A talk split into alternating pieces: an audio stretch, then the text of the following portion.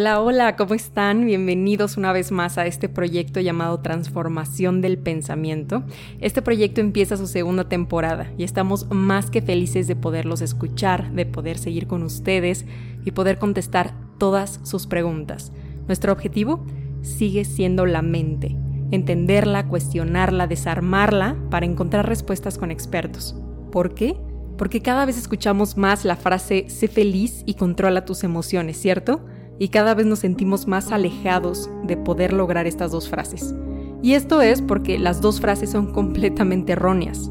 Cuando recibimos cualquier información por medio de nuestros sentidos, la mente en cuestión de segundos hace una evaluación. Esa evaluación es registrada como un pensamiento y ese pensamiento provoca emociones y esas emociones una acción. Así que la forma en que pensamos está directamente relacionada en la forma en la que actuamos. Son los pensamientos los que debemos identificar, deconstruir y volver a construir para controlar nuestras emociones. No controlar nuestras emociones y dejar el pensamiento ahí, o el fondo como lo llaman los psicólogos, quién sabe en dónde y por eso no logramos nada. Para eso estamos aquí, para preguntarnos absolutamente todo y transformar nuestro pensamiento. Quédate y cuéntanos cómo piensas. Bienvenido a este experimento. Estudiamos la mente. Buscamos respuestas. Cuestionamos lo que ya conoces. Abre tus sentidos. Estás escuchando.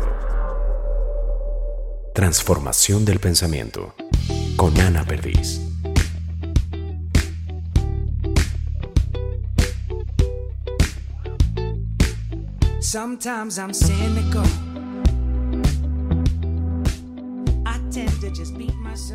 Esta temporada fue posible gracias al patrocinio de GPI Permacultura.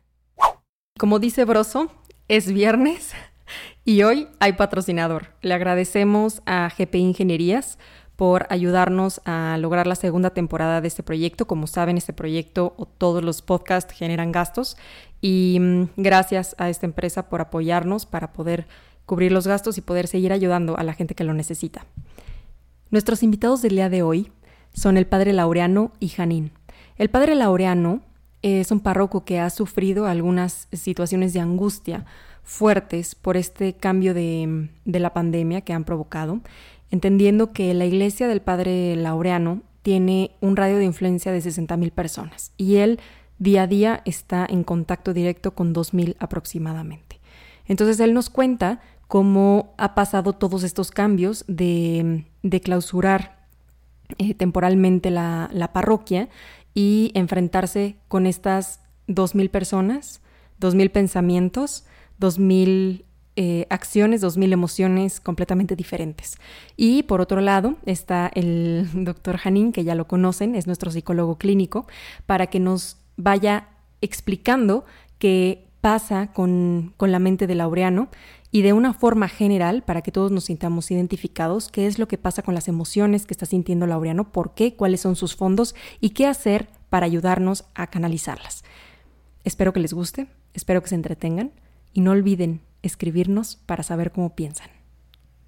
Laureano, ¿hace cuánto tiempo llevas en aislamiento?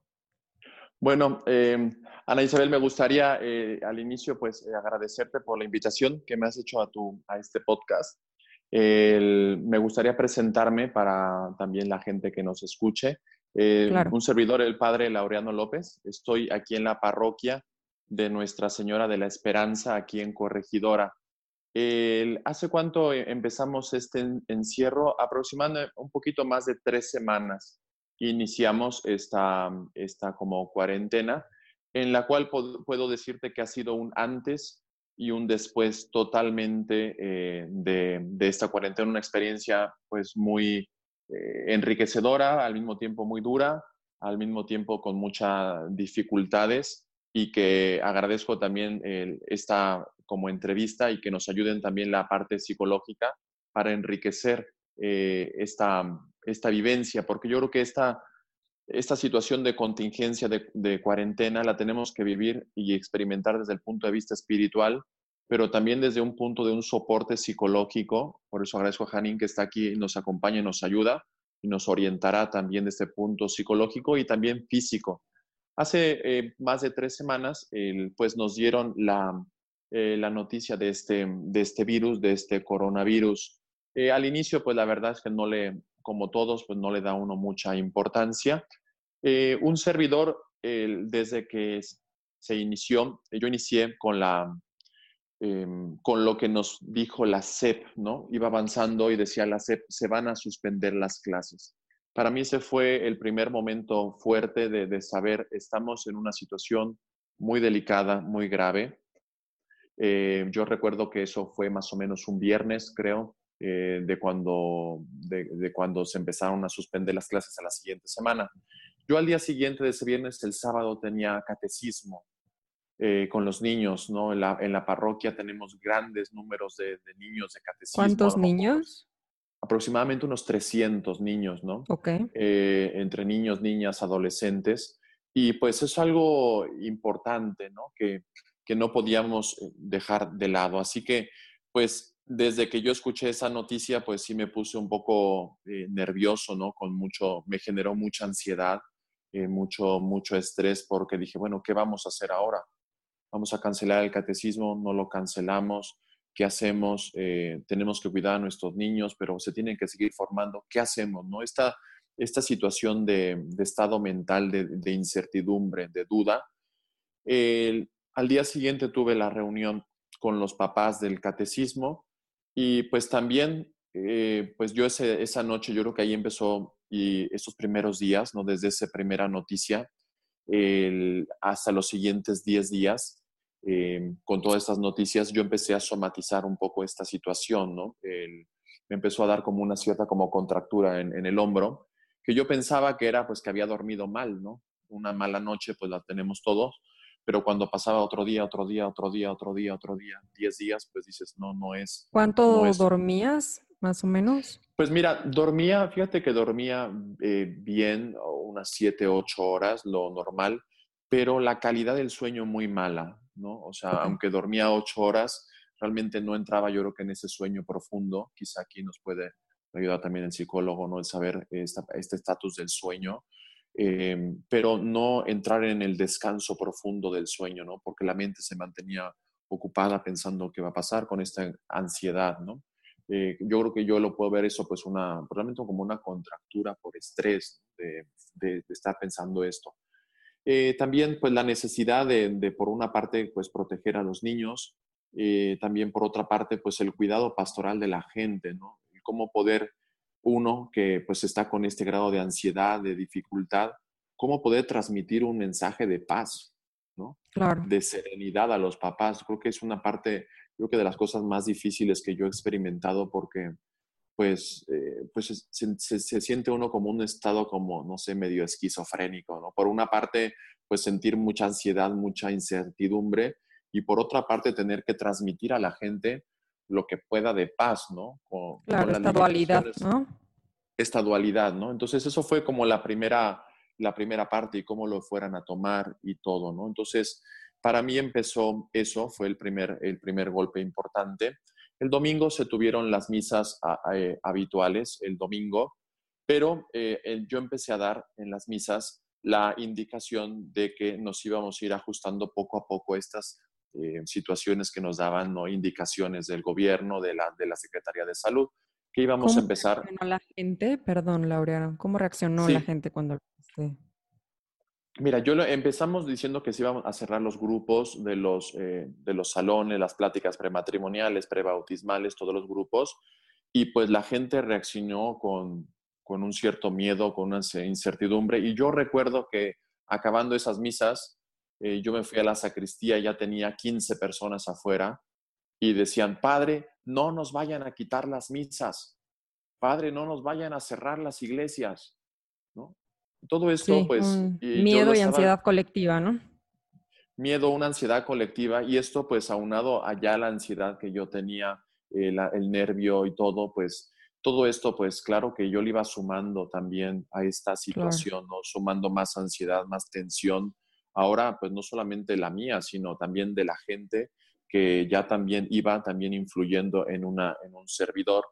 Eh, también en ese momento, yo creo que ahí también podemos ver sobre el tema de la ansiedad que nos dice Janine, yo experimentaba también una cierta ansiedad en el sentido de que yo en el mes de, de febrero y principios de marzo, pues yo celebré muchísimas bodas, unas seis, ocho, diez bodas, eh, en las cuales, pues, dando la vuelta en la cabeza, decía, a ver, todas estas personas, pues, han tenido vacaciones en Estados Unidos, en Europa, eh, han estado con gente que, o sea, que puede tener un cierto peligro de contagio. Eh, había estado yo, te había comentado, en la, en la Copa Roca, donde después un evento multitudinario aquí en Querétaro, que también después resultaron algunos casos positivos. Sí, son 8 mil personas más o menos, ¿no? En ese evento. Sí, en ese evento y también personas que viajan muchísimo, eh, personas que, que constantemente están como en una situación de riesgo de contagio. Entonces, simplemente el pensar todo esto, pues iba generando en mí una gran ansiedad, una gran este, incertidumbre y pues esto lo fui yo somatizando, eh, como te decía, un poquito eh, en esta contractura que yo tenía, que duró como 10 días. no en pérdida de apetito, al contrario, yo creo que esta ansiedad más bien yo la fui pues canalizando, tratando de sacar a través de comer más de lo que de lo que realmente necesitaba. Si me lo permites, Laureano, me gustaría ahí hacer un paréntesis para ir abarcando tanto tu experiencia como la del psicólogo y así que no se nos vayan perdiendo algunos puntos importantes. Janine, eh, te doy la palabra ahorita, me gustaría que nos pudieras orientar si lo que padeció el padre fue ansiedad, eh, por qué somatiza el cuerpo, cómo podemos distinguir si realmente es un dolor eh, de cuerpo por la ansiedad que estamos sintiendo o por la situación que estamos pasando, que es la ansiedad, este, cómo podemos orientarnos para identificar si realmente necesitamos ayuda o lo podemos nosotros controlar. Sí, claro, con todo gusto. Eh, ah, sí, sí, sí, quiero marcar antes que, que, voy a ir platicando de, de, la situación psicológica que fue pasando el padre. ¿sí? Por favor. Eh, pero la voy a hacer de forma general, no particularizando sobre él. ¿De acuerdo? Correcto. Para, sí. que, para que tu público nos vaya haciendo favor de comprender. ¿Ok? Correcto. Primero, e, estamos hablando de una situación que nos sorprendió porque no esperábamos que se presentara. ¿De acuerdo? Lo marco porque tú bien sabes, la sorpresa es una emoción que lo que desea es activarnos. Así es. Y, uh, ¿qué opciones tenemos? Dependiendo de nuestra preparación. Si estamos preparados para poder enfrentar esas sorpresas, ¿sí? No vamos a tener angustia. Lo, que habla eh, bastante bien el padre eh, no es ansiedad, hasta ahí todavía es angustia. Ah, que la angustia es un mecanismo de defensa ante esa situación que nos está sorprendiendo. ¿De acuerdo? Perfecto. Como bien comentó el padre en su caso, al no saber, eh, y no por falta de capacidad, sino por la situación que se nos iba dando. Claro, que nadie estaba preparado. Al no saber sí, cómo resolver, ¿de acuerdo? Me es importante marcar lo que bien el padre nos dice, ¿sí? Y, nos está diciendo, eh, ah, es que se presentaron esas situaciones, no sabía qué hacer, eh, teníamos cuestiones que resolver. Ahí está el punto clave. Su mente de que había una situación resolver o varias situaciones, ¿de acuerdo? Y que es importante, pero muy importante clínicamente, darnos ese tiempo para entender las situaciones y poder darles una solución como bien lo hizo, ¿ok? Cuando, y aquí yo creo que el padre nos puede ayudar, si, si, si él lo resolvió de forma, angustia tiene que empezar a disminuir. Habló del sueño, su sueño no era eh, reparador porque estaba dándole vueltas para intentar resolver. Si nosotros dejamos un problema en el cerebro, va a buscar soluciones y soluciones y por supuesto que no nos va a dejar descansar de forma adecuada. ¿Cuál es el hábito pertinente? Antes de dormir, ver si ya resolví mis situaciones que me angustian, ¿sí? Porque en el momento en que las resuelvas ya voy a poder descansar. Si no, mi cerebro va a estar dando vueltas. ¿Ok? Lo que vivió fue angustia, no ansiedad por fortuna. Okay. La contractura sí es producto de, de, su mal dormir. ¿De acuerdo? ¿Cuál es la diferencia para que la, la, gente nos haga favor de entender?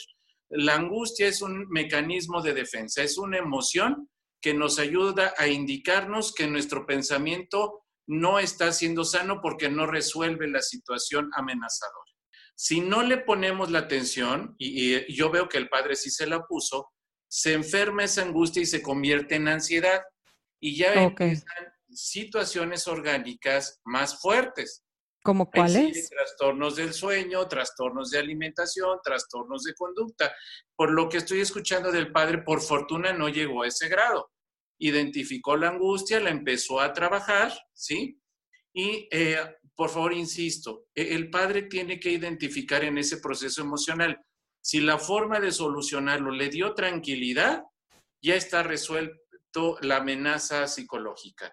Si todavía sigue sintiendo angustia, es importante que identifique su grado de angustia que nos está indicando que hay situaciones que la amenazan. ¿De acuerdo? Justo, justo esa situación ahorita la platicamos. Antes de esto, antes de pasar a la parte de cómo lo resolvió, me gustaría preguntarte, porque a mí no me queda muy claro, ¿en qué momento deja de ser angustia y se convierte en ansiedad?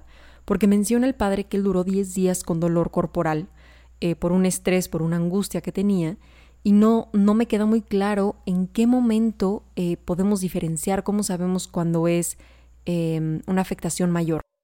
Perfecto. La, angustia todavía la podemos controlar y seguir siendo funcionales, ¿de acuerdo? En procesos de ansiedad estamos hablando de trastornos. Ya tenemos situaciones eh, donde la persona ya no puede controlar muchos de esos comportamientos ahí sí ya tenemos una constante de que no puede dormir. Aquí esos datos sería importante que nos conteste el padre para ver si se enfermó de ansiedad. Adelante. después de resolver, de resolver esto, ya pudo descansar, ¿sí? Era angustia. Si aún resolviéndolo, sigue teniendo esos procesos de, de angustia fuertes, taquicardia, no está durmiendo bien, ¿sí? Sudoración en manos, empezar somatizaciones, que ya no pueda controlar sus conductas, ¿ok? Significa que se convirtió en ansiedad. Y, así, ahí sí es importante que un experto en el tema, y estando, estamos hablando de psiquiatras, pueda intervenir. Ok. ¿Verdad?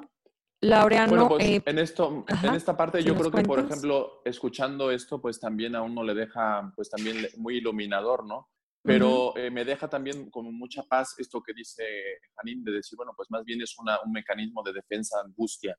¿Cómo reaccioné yo? Vamos en la primera parte, ¿no? Cuando yo hablé con los papás y tomé esta primera determinación, esta primera decisión, la verdad eh, sentí que estaba haciendo lo que era correcto eh, y lo que tenía que hacer, ¿no? O sea, no, no me quedó duda de que la decisión fuera algo incorrecto eh, también personalmente de pensar, bueno, pues también queda un par de semanas antes de Semana Santa. Si nos dicen que retomamos el 12 de abril, pues tampoco es que perdemos mucho catecismo. Eh, me dejó muy tranquilo que los papás reaccionaron muy bien. Entonces, creo que en esa parte sí me sentí tranquilo. Eh, lo que, y sí, descargué yo mucha, mucha tranquilidad. entonces, como que varias, varias cosas que se fueron juntando entonces, por ejemplo, como dices, cosas que tenía que resolver. A ver, ya resolvimos lo del catecismo, ya resolvimos un poquito de los grupos. Creo que a mí lo que más me generó, eh, pues, esta angustia, eh, eh, taquicardia, pues nunca, tuve, nunca tuve esa experiencia de taquicardia, tampoco de sudoración. Sí tuve la experiencia de, de levantarme con mucho cansancio. Yo creo que puede ser eso que tú dices de estar trabajando mentalmente aunque uno está durmiendo, trabajando por dar soluciones, sí me levantaba eh, con mucho cansancio hasta decir, bueno, pero ¿qué estoy haciendo? ¿Por qué estoy tan cansado? Eh, con mucho cansancio. Eh, pero lo que sí me, generaba mucha, quizá también como angustia, era las, los comportamientos siguientes, ¿no? Y era lo que pasaba a partir del domingo, ¿no? Cuando cancelamos los grupos, eso funcionó, funcionó, ¿no? No fue el, grado mayor de angustia que yo pasé fue cuando se pasó no solamente de cancelar los grupos, cuando se nos dio la indicación, se, eh, se cierran, eh, se van a, ya no se van a hacer las misas públicas, sino de una manera privada, porque allí sí yo recibí pues cientos de mensajes. Ese día la oficina estuvo el teléfono sonando todo el día, la, la pobre secretaria estaba estresada, el padre un poco estresado. Yo entraba y escuchaba los teléfonos y un teléfono y otro teléfono.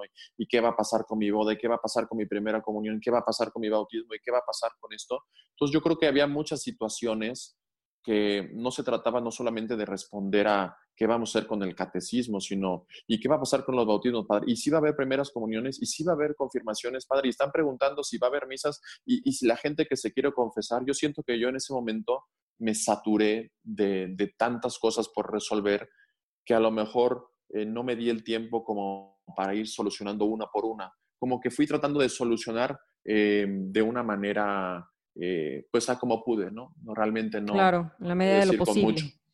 Eh, me preguntaban algo y pues yo daba una indicación y luego al minuto, oye, ¿sabes qué? Mejor hazle así y a lo mejor hasta yo me contradecía, pues tratando de dar soluciones a la gente que pide soluciones inmediatas, ¿no? O sea, a las personas no les puede uno decir, oye, pues déjeme ver, voy a pensar.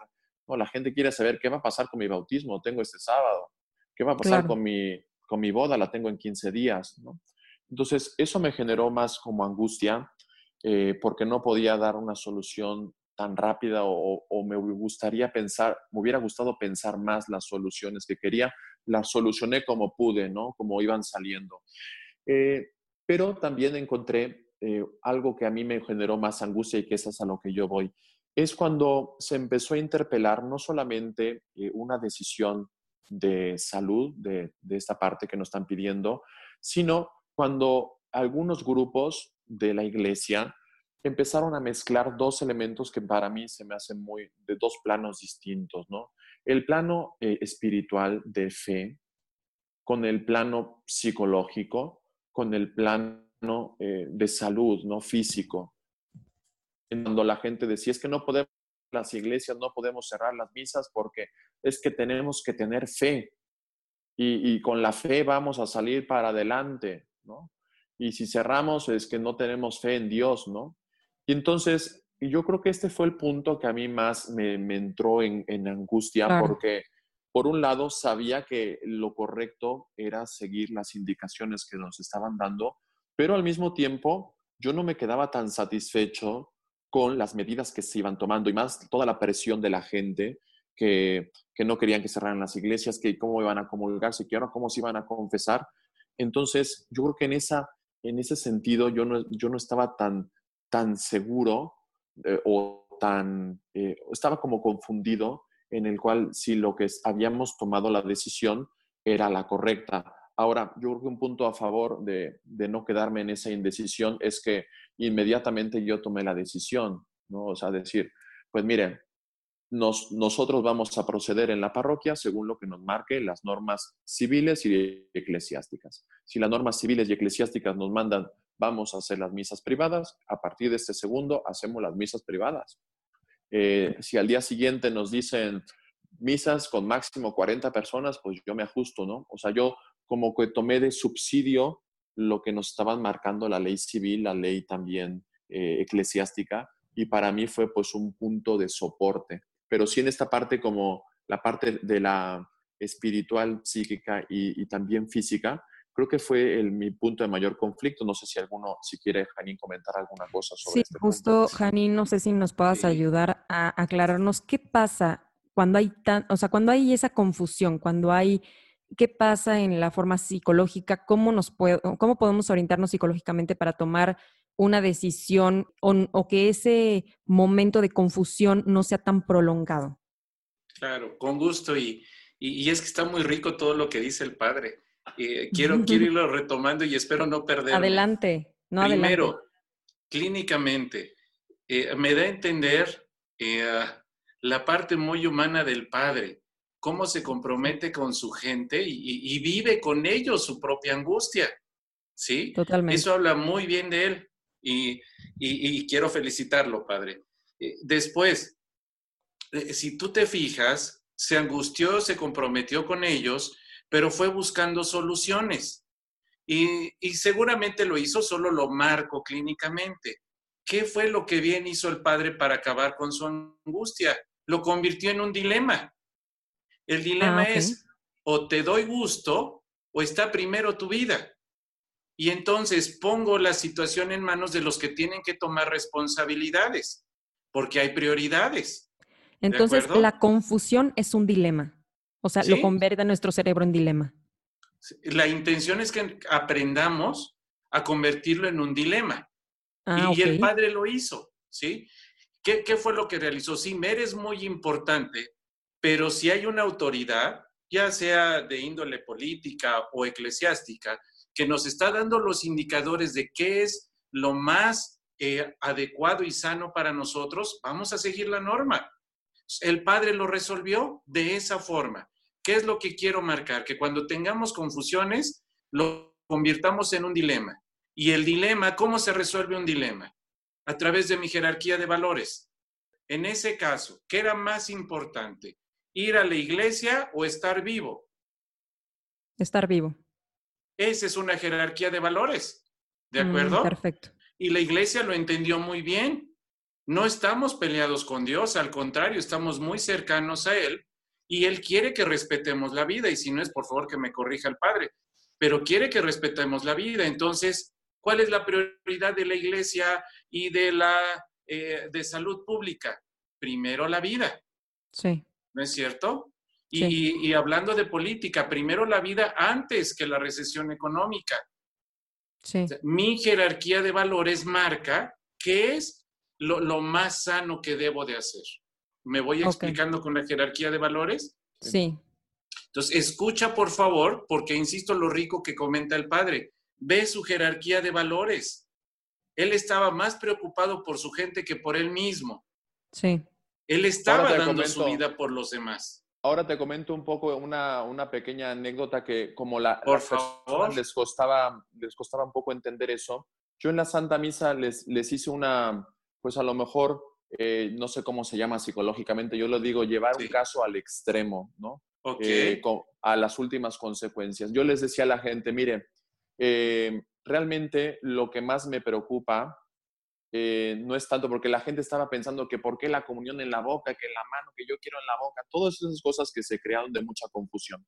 Yo les comentaba a la gente, les digo, miren, les voy a ser muy franco, si yo me enfermo y me muero, o sea, como al extremo, ¿no?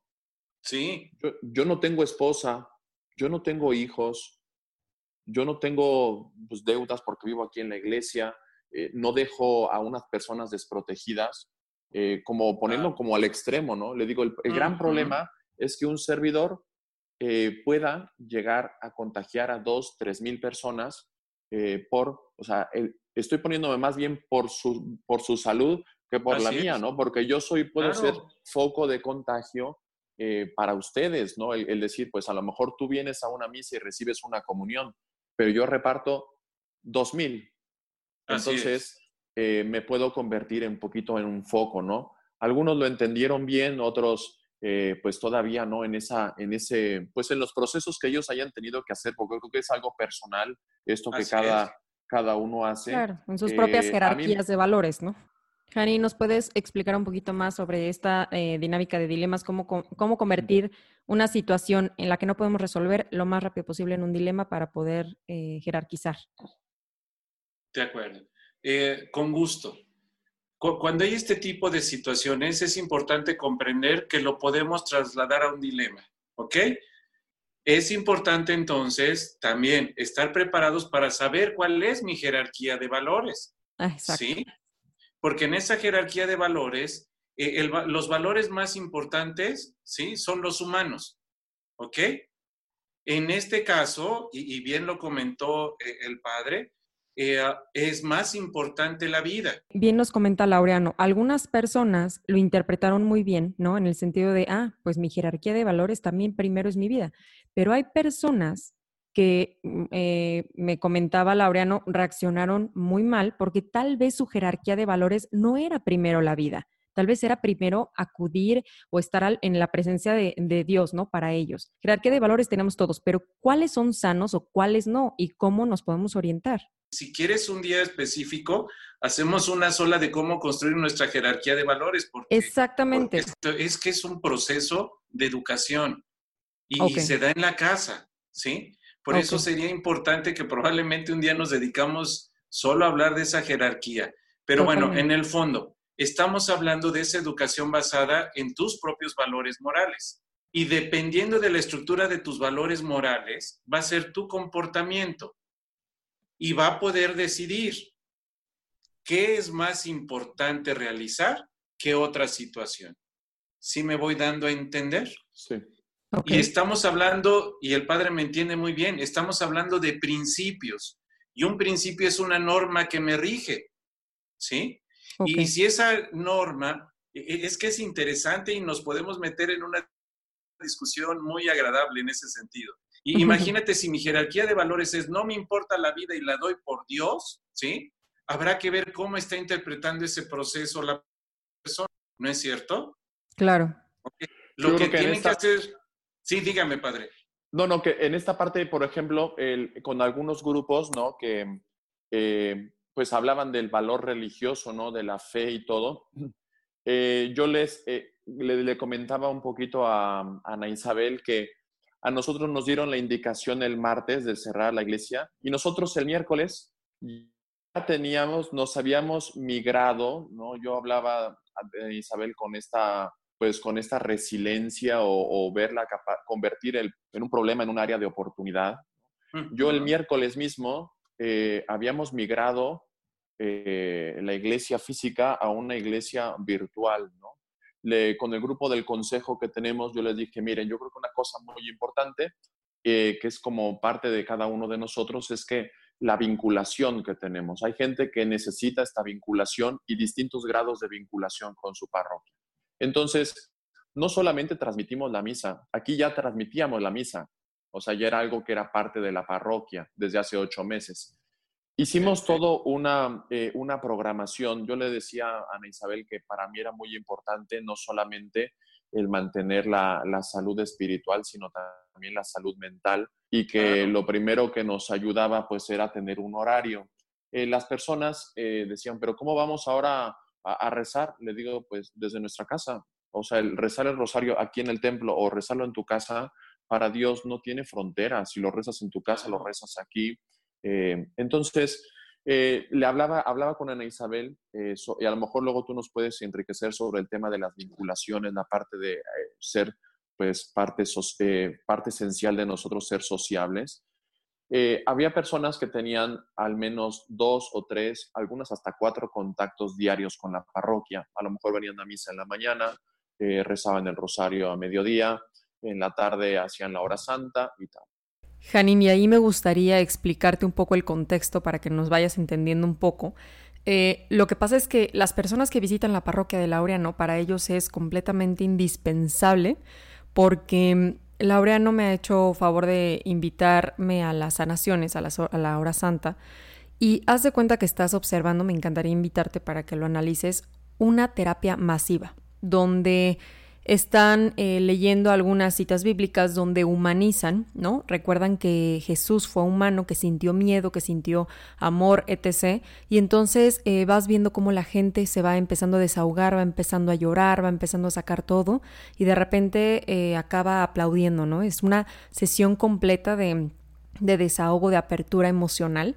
Y entonces se va haciendo una cadena, ¿no? Donde las, las personas no les puedes quitar algo tan importante porque es es su necesidad de desahogo. Y mm, el tema y la pregunta a la que voy es que ahora, ok, ya cubrió esta necesidad Laureano de forma digital y ahora ya tiene un, horario completamente una parroquia digital, ¿cierto? Yo me estoy comunicando de forma digital con ustedes, todos ahora nos virtualizamos, pero en tema de, de psicología, en tema clínico, nos afecta, no nos afecta virtualizarnos, este, ¿qué pasa? ¿Qué pasa en la cuestión de, cubrir esa necesidad este, social, afectiva? ¿Qué está pasando? De acuerdo, con gusto. Eh, ya, ya, bien también lo comentó eh, eh, el padre, estamos hablando de un proceso de adaptación, donde seguramente a las generaciones nuevas les cuesta menos trabajo porque ya están acostumbrados a este tipo de, de ser sociables, ¿de acuerdo? ¿Sí? Y, a las personas de generaciones más adultas les cuesta un poquito de trabajo. Pero si hablamos de un proceso cerebral, el hecho de que ya esté conviviendo, como en este caso con ustedes dos, ya estoy cubriendo mi necesidad social. ¿Por qué? Porque puedo verte, porque puedo platicarte, porque puedo decirte lo que yo pienso y escucharte. Ya. ¿Qué sí podríamos extrañar? El contacto. La afectiva. Ajá. Así es. A eso voy. ¿Cómo cubrimos esa parte afectiva? O sea, imaginemos, yo afortunadamente estoy con mi esposo en casa, pero imaginemos que una persona está completamente sola en su casa. ¿Cómo cubre esa parte social y afectiva al mismo tiempo? Con gusto. Ya, ya lo habíamos platicado e, en un podcast anterior. Y es que la necesidad afectiva solo es conmigo. Vamos a marcar otra vez la diferencia. Mi necesidad afectiva está sana si, si estoy llamándome en los tres elementos que comentamos sabiendo amarme, sabiendo aceptarme y sabiendo reconocerme. Ya después empieza una necesidad secundaria, la necesidad social. Pero si está cubierta mi necesidad afectiva y estoy bien conmigo, ¿de acuerdo? ¿Sí? Y aquí incluyo la otra parte con mucho respeto. También si estoy bien con Dios, sí, estoy bien conmigo. ¿De acuerdo? Claro. Ok. Y ya después empieza esa necesidad social. No necesito la afectiva, si yo te busco a ti, iglesia, porque me siento vacío, tengo un problema clínico. Si yo voy a compartir, y, aquí me gustaría mucho la opinión del padre, si yo ofrezco mi trabajo, mi amor hacia los demás, mi empeño, se lo ofrezco a Dios, se me hace más sano que estar esperando a que Dios me resuelva las cosas. Esa es mi opinión personal. ¿De acuerdo? ¿Cómo ve, padre? Yo creo que en esta parte, yo creo que sí, eso que tú dices para mí es una cosa muy importante. Eh, yo les manejaba y les decía, miren, eh, nosotros como creyentes, yo te hablo de una parte como creyente, yo le decía a la gente y aprovechaba cualquier oportunidad, ¿eh? yo he aprovechado todo a, mi favor en el sentido, por ejemplo, ahora en la resurrección, yo le decía, pero ¿cómo puedo yo en una homilía en la cual pues yo veo un teléfono, no sé las reacciones de la gente, no las puedo ver, ¿no? En una misa, en una homilía, yo siempre estoy en el contacto visual con la gente, veo sus reacciones, leo sus reacciones y veo cómo va el discurso. Aquí podemos vernos más o menos las reacciones. Cuando yo transmito y veo un teléfono, no veo la reacción de la gente. Entonces, es más difícil el contacto visual. Yo, yo trataba de hacerle ver a la gente algunos elementos como que los jugaba un poquito a mi favor, no porque sea una conveniencia, sino porque es real. Les decía, miren, eh, hoy, por ejemplo, tomamos el Evangelio de los discípulos de Maús. ¿no? Dice que Jesús iba caminando con ellos y durante el camino no lo reconocieron. Y cuando entraron a su casa lo reconocieron. Eh, les digo, miren, los discípulos estaban encerrados en su casa, no por la pandemia, sino por miedo. Y Jesús va y se les presenta estando dentro de su casa. O sea, no se les presentó en la sinagoga porque estaban, estaban encerrados, ¿no? Eh, incluso eh, les dije también en esta, en esta Semana Santa, y lo creo así, Jesús mismo quiso estar unos días en el sepulcro, ¿no? Quiso también estar limitado, encerrado, eh, para después salir triunfante y victorioso, ¿no? Entonces, estos elementos también creo que para algunas personas le han ayudado para ver que, que también en su casa pueden eh, convertir eh, lo que el Papa habla sobre esta iglesia doméstica, ¿no? El, el convertir, o pues si dice, bueno, pues como el, meme o viñeta del, del, diablito ahí que dice, he cerrado todas tus iglesias, ¿no? Al, al, Dios, ¿no? Y el Dios le dice, pues sí, pero yo he abierto una iglesia en cada una de las casas. Claro. Entonces, creo, creo que en esa parte eh, hemos tratado de ayudar en esta parte afectiva. También yo les comentaba a la gente que este proceso nos puede ayudar a hacer y a fortalecernos más. Esto también me gustaría retomar un punto porque a lo mejor nos puedes ayudar el, ver cómo nos vamos adaptando a la parte digital. Al inicio, ¿no? Pues pasaba la primera semana y era, a ver, Google, coronavirus, México, ¿y cuántos vamos? Y a cada tres minutos, ¿y cuántos estamos? ¿Y cuántos se infectaron? Y todos los días yo revisaba dos o tres veces para saber, o sea, como si bastaba revisarlo una vez al día o revisarlo una vez a la, no sé, a la semana o lo que sea, pueden ir generando pensamientos eh, de negatividad que también te afecta. Y yo siento que en esa parte, pues también, eh, no sé es algo que le está pasando a mucha gente, sí, a muchas personas, ¿no? No sé si nos puedes compartir, Janine, cómo funciona. Yo, yo decidí eh, el decir, a ver, voy a verlo una vez, eh, después de la, informativa de Gatel, lo voy a ver una vez y ya, ¿no? Y tampoco es que vaya a mejorar mucho si lo veo o no lo veo en el número de contagios o si, o, sea, o me genera más ah, eh, como angustia, ¿no? No sé cómo, qué nos pueda recomendar en eso. Claro, con gusto. Me gustaría interactuar con usted, padre, porque ese es un punto importante. ¿Por qué cree que en el fondo revisaba varias veces esa información? Ay, no sé. No sé por qué, la, por qué lo revisaba tanto. Ahora que me preguntas, no, no. Puede ser también buscando una tranquilidad de decir, bueno, pues hoy nada más avanzamos uno o nada más avanzamos tres, o, sí, puede ser como un afán quizá de controlar la situación. Sí, creo que por allí va. Va, va por ahí. Y dígame si el fondo era un cierto temor o miedo. Sí. Así es. Por favor, la emoción es clara. Era, vamos a llamarle temor o miedo. ¿De acuerdo? Y ese temor o miedo vuelve a ser un mecanismo de defensa. Aquí, padre, el problema es que no estamos educados para identificar nuestras emociones. ¿Sí? No sabemos qué está en juego. Por eso cuando le pregunté, se nota además de, de que usted es muy humano, es muy inteligente. Entonces, estaba elaborando todo de forma intelectual pero no estaba escuchando a su lado emocional, ¿no es cierto? su lado emocional le estaba diciendo, tengo miedo. Y a lo mejor no tenía miedo de morir, eso ya es personal y no se lo quiero preguntar, usted lo sabrá. Pero a lo mejor sí es miedo a lo que pueda pasar. Entonces, ¿qué quiere ese mecanismo de defensa? Alertarnos, ¿sí? Le estaba diciendo, pon atención y busca zonas de seguridad ve que sí puede pasar, ve que no, y tenemos que buscar otra vez soluciones que nos permitan estar tranquilos. Entonces, ¿cuál es el proceso? Las emociones nos están avisando que, existe una situación que puede ser, en este caso, amenazante. ¿No es cierto? ¿Sí? Ya poniendo esa atención, tengo que revisar mi forma de pensar, a ver, ¿por qué me siento amenazado? me puedo morir o puede ser que se contagie gente o que va a haber enfermedades. Entonces busco información y, por eso el, el, recalcarlo está en los medios de comunicación. Busco información de gente que sí sabe, que es especialista, ¿sí? Y busco zonas de seguridad.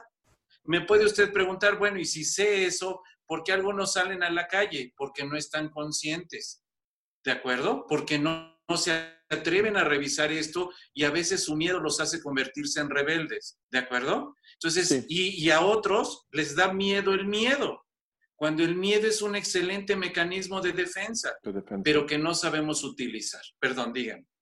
No, yo creo que esto que tú dices es sumamente importante, ¿no? Yo constantemente eh, trato de, a mí me gusta mucho este libro de Goleman, ¿no? Inteligencia emocional, como la, la, capacidad que tengamos de, de, nombrar las, las emociones y como tú bien dices, ¿no? En mi, en mi forma de proceder. Identificarlas, ¿no? Sí, yo soy mucho más, eh, vamos a pensar del, no sé qué el lóbulo utilizaré más, pero no sé si el derecho o el izquierdo, pero de que soy más cerebral, más, más el lado intelectual, como bien dices, Janine, la verdad sí, en mi vida resuelvo más con la, la parte intelectual, pero sí tengo que darle más también eh, conocer y aprender, ¿no? Cada día más a conocerme en la parte eh, emocional. En esta parte yo le comentaba también a Ana Isabel que, como tú dices, traté de poner solución. Primero, pues tratar de, evitar esto, ¿no? Una forma de, pues de ayudarme, ¿no? Personalmente, no, a no estar eh, es, eh, buscando esta información que tampoco me iba a mejorar nada, ¿no? Yo estaba poniendo las, los medios que estaban a mi alcance, ¿no? La, la cuarentena y todo. Y lo segundo, yo le decía a Ana Isabel que como persona, eh, yo soy una persona que constantemente, como por temperamento, bueno, yo sé que no es bueno como clasificarse, ¿no? Pero bueno, soy una persona con un temperamento eh, emotivo, activo y secundario, ¿no? Eh, como una característica un poco como más apasionado, también en algunos, a lo mejor la parte eh, em, eh, la emotiva, pues no es que sea muy, muy emotivo, pero está como a la media, ¿no? Entre, entre sí un poquito más emotivo que no emotivo, ¿no? Entonces... Me gustaría solamente hacer un pequeño paréntesis, disculpen la interrupción. Me gustaría simplemente para complementar lo que estás diciendo, orientar un poquito lo que hemos aprendido en este proyecto. En la primera temporada justo y nos explicaban los expertos que no es que una persona sea emocional o no, eh, simplemente las emociones existen en todos eh, y son indicadores que nos ayudan a estar identificando nuestros pensamientos, estas emociones como el miedo, la tristeza, la angustia, ya lo dijo Janine, la sorpresa, entre otros, son ocho emociones que tiene el ser humano, que nos ayudan a identificar ese pensamiento que estamos generando y ese es el que debemos de identificar. Em, entonces, eh, Janine, eh, no sé si puedas, mm, si quieras aportar algo a este comentario en cuestión de que si somos o no emocionales. No, no es tanto el que seamos emocionales como tal. ¿Cuál es el proceso cerebral, neurológico que lleva nuestro cerebro? Primero pensamos, luego sentimos y por último nos comportamos. Así es. Para que esas emociones se consideren amenazantes y se disparen, es porque estoy pensándolo, pero no me he dado cuenta. Entonces, mi, cerebro lo utiliza como una forma de llamar la atención, de decirte, fíjate en lo que estás pensando y lo que estás pensando no es sano. ¿De acuerdo? Entonces, e, esa emoción nos, nos tiene que dar el indicador de qué estoy pensando. Voy a poner el ejemplo del padre para ser más explícito. El padre estaba pensando, tengo cierto temor, o ya sea morirme o a que alguien se contagie, ¿sí? Pero no había escuchado ese pensamiento. Como no lo escuchó, ¿qué hizo su emoción? Se activó y le generó un temor o un miedo. ¿De acuerdo? Vayamos al punto anterior porque también está muy rico en la representación. Padre vio que venían nuevas que tenía que resolver. No las estaba resolviendo. ¿Qué hizo su cuerpo? Primero, alteró las emociones. Después alteró su sueño y después lo somatizó. Tuvo tres avisos para decirle, no me estás poniendo atención ni lo estás resolviendo de forma adecuada. Cuando él lo empieza a resolver, y, lo hizo muy bien, todos esos elementos empezaron a disminuir.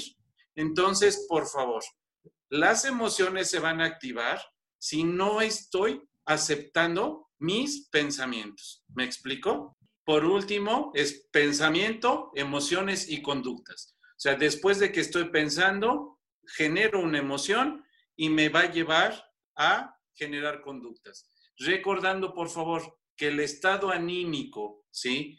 Eh, sano de un ser humano es la tranquilidad. Janine, entonces nos podrías orientar qué actividades o qué ejercicios ahora en esta cuarentena podemos aprovechar para identificar mejor esos pensamientos, para escucharlos mejor y entonces poder trabajarlos para que sean mucho más sanos nada sería mejor, yo creo, que regresar en esta cuarentena a nuestras actividades normales con un pensamiento mucho más construido, más transformado y mucho más sano. Eh, hay dos factores. El primero es educación, que por desgracia no la tenemos en México. Y el segundo, hoy, es con terapia. Solamente con una preparación, con una capacitación, ¿sí? con gente especialista, podemos aprender a identificar nuestros fondos. ¿De acuerdo? Y, aquí marco algo importante que, con lo que comentó el padre me ayuda mucho. A veces pasamos mucho tiempo en las formas, en cómo resuelvo, que esa es la parte inteligente, pero no voy a los fondos. ¿Por qué lo quiero resolver? ¿Qué está en juego? ¿Por qué se convierte en un dilema? Y es ahí donde empieza toda esa inteligencia emocional. Sí necesito prepararme y capacitarme. ¿De acuerdo? Y que Laureano lo está haciendo muy bien, pero de forma inconsciente, ¿estás de acuerdo? O sea, Laureano se lo pregunta el, el por qué, el para qué, pero no, y se activa y lo resuelve, pero tal vez no lo está haciendo consciente. Así es. ¿Estoy en lo correcto o no? Sí, su inteligencia lo está resolviendo muy bien, pero permíteme la expresión, lo está haciendo de forma empírica. ¿De acuerdo? Ok. ¿Sí? Yo, yo estoy cierto que si el, si el padre se prepara un poquito más, porque no le falta mucho, solo de que vea cómo lo está manejando, su inteligencia emocional va a estar mucho más sana de lo que está en estos momentos. Y se evita esos trastornos del sueño, esas angustias, ¿sí? Deberíamos tener muy poco de estas situaciones. ¿De acuerdo? Laureano, ¿lograste, o sea, lograste con esta eh, situación que resolviste sentir tranquilidad actualmente? ¿Cómo te sientes? ¿Ya mejoró tu sueño? Eh, ¿Hay algo de angustia todavía? Sí, yo creo que en, esta parte el, sí, este, sí ha mejorado muchísimo y tanto es así que podemos estar aquí pues platicando, ¿no? Cuando tú me decías, bueno, vale la pena que hacer esto anónimo y todo, yo le decía, bueno, pues personalmente no tengo miedo de que salga esto a la luz porque te lo eh, pues en primer lugar, yo le, eh, le, decía a Janina, a Ana Isabel, que creo que cuando uno también presenta la vulnerabilidad de la persona. Hay personas que creen que los sacerdotes pues somos casi semidioses, ¿no? Que no sentimos, que no tenemos... Digo, cuando la gente también ve que los padres pues también siéntense, tienen angustia, tristeza, pues también les ayuda como a bajarnos muchas veces de los pedestales que nos ponen y que no es nada sano, ¿no? Entonces yo les decía que, bueno, pues era, yo lo quería compartir así de esta manera, ¿no? Eh, públicamente. Primero por eso, y lo segundo, porque yo le decía a Ana Isabel y, también el, hacer esta segunda entrevista contigo, yo le decía, bueno, esto puede ayudar a las personas. Eh, si les puede ayudar a ellas también, porque también a mí constantemente me escriben y me mandan mensajes. Yo no soy terapeuta para nada. Eh, tengo una maestría en consultoría familiar, pero no, no, no, no, es, no es llegar a, a la, a la terapia, ¿no? O sea, no, no tengo ese conocimiento profundo como lo tiene Janine. Otra cosa que a mí me ayudó mucho, pues es lo que te comentaba Ana Isabel, el ver pues las áreas de oportunidades. Y bueno, pues si me voy a quedar en casa, pues voy a ordenar más mi cuarto, cosas que tenía que, tenía que organizar, voy a estudiar más, voy a dar más conferencias, hasta algo también físico, ¿no? me puse ahí con los albañiles ahí que estaban ahí en la parroquia le digo, ver, May, enséñeme aquí a poner el estuco. Yo veo que los pone y me puse ahí a cargar blogs, a hacer... Te voy a contratar, Laureano. Ah, eh, ah, yo creo que también en esa parte, pues, conocer el propio, las el propio cuerpo y las propias necesidades y decir, bueno, pues yo necesito también eh, cansar mi parte física, ¿no? Claro. Entonces, eh, qué mejor que no necesito ir al gimnasio. O sea, si tengo aquí a cargar unos cuantos blogs y palear un poquito, te puedo asegurar que yo antes de esto, eh, de a las 5 de la tarde tenía un cansancio físico que, que me dormí un par de horas de siesta. Entonces, pero porque estuve ahí con los albañiles, ahí paleando y estuve. Entonces, eso también me ayudó mucho a, a también conocer mi parte física de la necesidad de, de mantenerme físicamente también, ya no digamos no solamente espiritualmente, psicológicamente, como dice Janine, aprender a conocerse uno más, las emociones que tiene, a saberlas escuchar eh, para no somatizarlas, porque como él dice, pues las emociones salen y si no las escuchas, pues te las pone a través de enfermedad, de lo que sea, pero de que tienes que escuchar, tienes que escuchar. Así es. Entonces, el, a mí me ayudó mucho pues en esta parte de conocerme, de, decir, pues yo necesito también esta parte física, necesito cansar mi cuerpo. Entonces, me puse ahí a cargar cosas con los albañiles, a pintar al otro, a, a disque hacerle, ¿no? Porque los albañiles pues decían, yo creo que se ven y dicen, bueno, el padre mejor de No, ya me mandó fotos y está perfecto, o sea, ya, ya pasó la supervisión, ya tiene, ya tiene certificado. Ya contrátenlo, ya. Vamos a poner el número. Si la arquitecta dice, entonces a mí sí me, me ha dejado más, eh, más tranquilo esto. Y yo le, le decía a Ana Isabel, ¿cómo podemos ayudar? Creo que en esta parte también la solidaridad.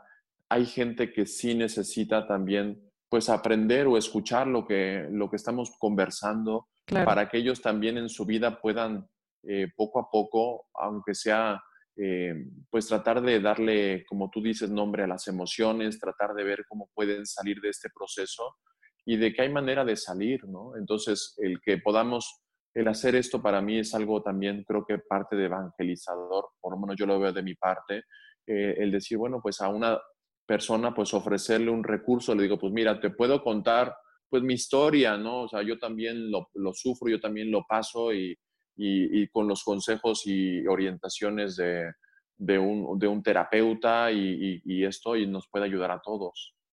Claro, pero es, es algo, un papel muy importante, porque bien dicen que somos mente, cuerpo y espíritu, ¿no? Y, o sea, no se descarta ni la parte espiritual ni la parte psicológica. O sea, realmente también la gente acude contigo como una forma de desahogo y también a la hora de, de expresar, eh, y si no me corriges, Janine, hay una terapia que se llama este, psicoanalista, que es mucho eso, justo que la, en que las, las personas se desahoguen y hablen y entonces hacen consciente también muchas cosas a la hora de desahogarse. Entonces, este, Janine, no sé qué querías comentar, perdón, te, te Me gustaría complementar lo que bien lo que bien dice el padre, ¿qué, fue uno de los puntos que yo considero básicos que evidenció esta pandemia? Por lo menos en México, que no, sabe, no sabemos estar con nosotros mismos. Así es. Y esta es una parte fundamental. El padre lo marcó, pero ahora voy a la parte clínica. ¿Qué tanto sé y platico conmigo acerca de lo que necesito a cada momento de mi vida. Voy a poner ejemplos. E, e, es importante que, que me platique y si en ese momento necesito hacer ejercicio físico, pues veo la, cómo lo voy a generar. Si en ese momento necesito eh, divertirme o descansar, la mente me va indicando qué es lo que voy necesitando. Necesito platicar conmigo, necesito platicar con alguien, traigo esto atorado. Entonces, creo que esto fue una parte bien importante y, y yo sé que el Padre nos va a ayudar mucho con sus feligreses. Ah, ¿qué tanto te conoces? ¿Qué tanto sabes lo que realmente necesitas? Y te estás abocando a resolverlo. Por eso no nos debería afectar el estar encerrados. Sí es un excelente momento para poder estar con nosotros, pero no estamos buscando qué hacer en lugar de, estar buscando el ser. Laureano, ¿algo más que quieras aportar? De verdad, muchísimas gracias por, por compartirnos tu historia. Ah, en lo personal, yo creo que le va a ayudar a muchísima gente. O sea, tú no tienes idea de la gente que nos ha escuchado, que, que, que me manda mensajes de Ana, este, tengo ansiedad, tengo... y toda este, esta situación que no mencionamos de ansiedad, tal vez no era ansiedad, tal vez es una angustia que bien canalizada, entonces simplemente baja, ¿no? Y tu historia nos ayuda en muchísimos sentidos. Te agradezco mucho. Em, también eh, quiero, quiero aumentar que el como tú decías, el ponernos vulnerables ante una situación o mm, simplemente mostrarnos ayuda a que las personas también se quieran mostrar, ¿no? Que hay veces que no lo hacemos, o sea, intentamos normalmente poner nuestra mejor cara y más en redes sociales ahora, ¿no? La mejor foto. Y esto ayuda a que simplemente generemos una estampa que no es real, que no nos muestra tal cual es y entonces la gente no encuentra ayuda, no se cuestiona y se va haciendo una cadena, ¿no? De, de, de lo que ya no necesitamos. O sea, como dice Janine, eh, si algo evidenció es que no sabemos estar con nosotros mismos porque no sabemos, nunca nos hemos escuchado al interior. Estamos en un mundo totalmente exterior, no totalmente tangible. Y creo que esta pandemia nos puede ayudar precisamente a eso, o sea, al estar encerrados para ahora voltear hacia adentro como debimos de hacerlo desde el principio. Yo creo que sí es importante que podamos seguir eh, generando contenidos. Yo creo mucho en la multidisciplinariedad, no la interdisciplinariedad Totalmente. Yo constantemente a la gente le digo, pues mire, el problema que usted trae no es espiritual, usted necesita canalizarlo a un psicólogo, a un psiquiatra o, o simplemente pues vaya con un nutriólogo, más bien el problema es que está tomando mucha carne y, y, usted tiene mucho sueño, o sea, yo creo que, entonces creo que este tipo de programas, de podcast, yo, yo lo he utilizado, yo te mandé un mensaje así de unas personas que, que, o sea, padre y un mensaje de 400 líneas y yo le digo, mira, escúchate el podcast con Ana Isabel, te va a ayudar, ¿no? Este, yo creo que ayudar a la gente a que, a que sepa que todos tenemos que resolver y que tenemos que tener, yo creo que Janine sabrá, ¿no? Pues también varias herramientas. Yo digo a la gente, pues usted tiene que tener una herramienta espiritual, pero si también tiene la herramienta psicológica y se conoce y conoce sus emociones y le puede poner nombre, pues sufrirá menos angustia, como decía Janine, sufrirá menos, aprenderá a estar más consigo misma. Y si además tiene conocimiento de su cuerpo y, y, de una nutrióloga, un coach o lo que sea, o cómo funciona tu cuerpo, qué te está pidiendo, pues nos mejorará. Entonces creo que yo nada más animarte, Ana Isabel, a que sigas adelante en este proyecto. Yo siento que hace falta generar más contenidos. Hace rato Janine decía de, eh, de la escala de valores un solo programa. O sea, yo creo que este sí, adelante. hay muchísimo que puedes, que se puede, eh, que se puede profundizar y que la gente viendo que es algo que nos pues, puede suceder a todos y que todos eh, estamos tratando de gestionarlo, creo que puede ser enriquecedor ver distintos puntos de vista, ¿no? O sea, eh, tu punto de vista, el de un servidor, el de una, un especialista, un psicólogo o, o personas que, eh, que, tengan también, eh, que puedan aportar desde otro punto de vista, de una, un médico, por ejemplo, lo que esté viviendo, oye, pues a lo mejor para uno salir de su casa le representa, pues, ay, ya necesito salir o, o juego. Yo tengo a mi hermana que es médico y, realmente pues ella vive con una situación de, miedo, de angustia, de, de, regresar de su casa y decir, oye, ¿y si contagia a mis hijos? Claro. ¿no? Entonces yo creo que no le, no, le, no le da ningún gusto ver a la gente en las calles, ¿no? Jani, ¿querías mencionar algo? Solamente hay que ir información que de veras nos nutra, que sea sana, que sea de gente especialista. Y, yo sé que, que, esa es tu labor y, también te la reconozco y sabes que, que estoy contigo en tu proyecto. Gracias, qué bueno que esto continúe, ¿no? Y gracias, a los dos por, por todo esto, porque estuvo muy enriquecedor. Gracias, gracias a los dos. Muchas gracias, Ana Isabel. Que Dios les bendiga a todas las personas que nos escuchan. Gracias. Igualmente, Janine, un abrazo.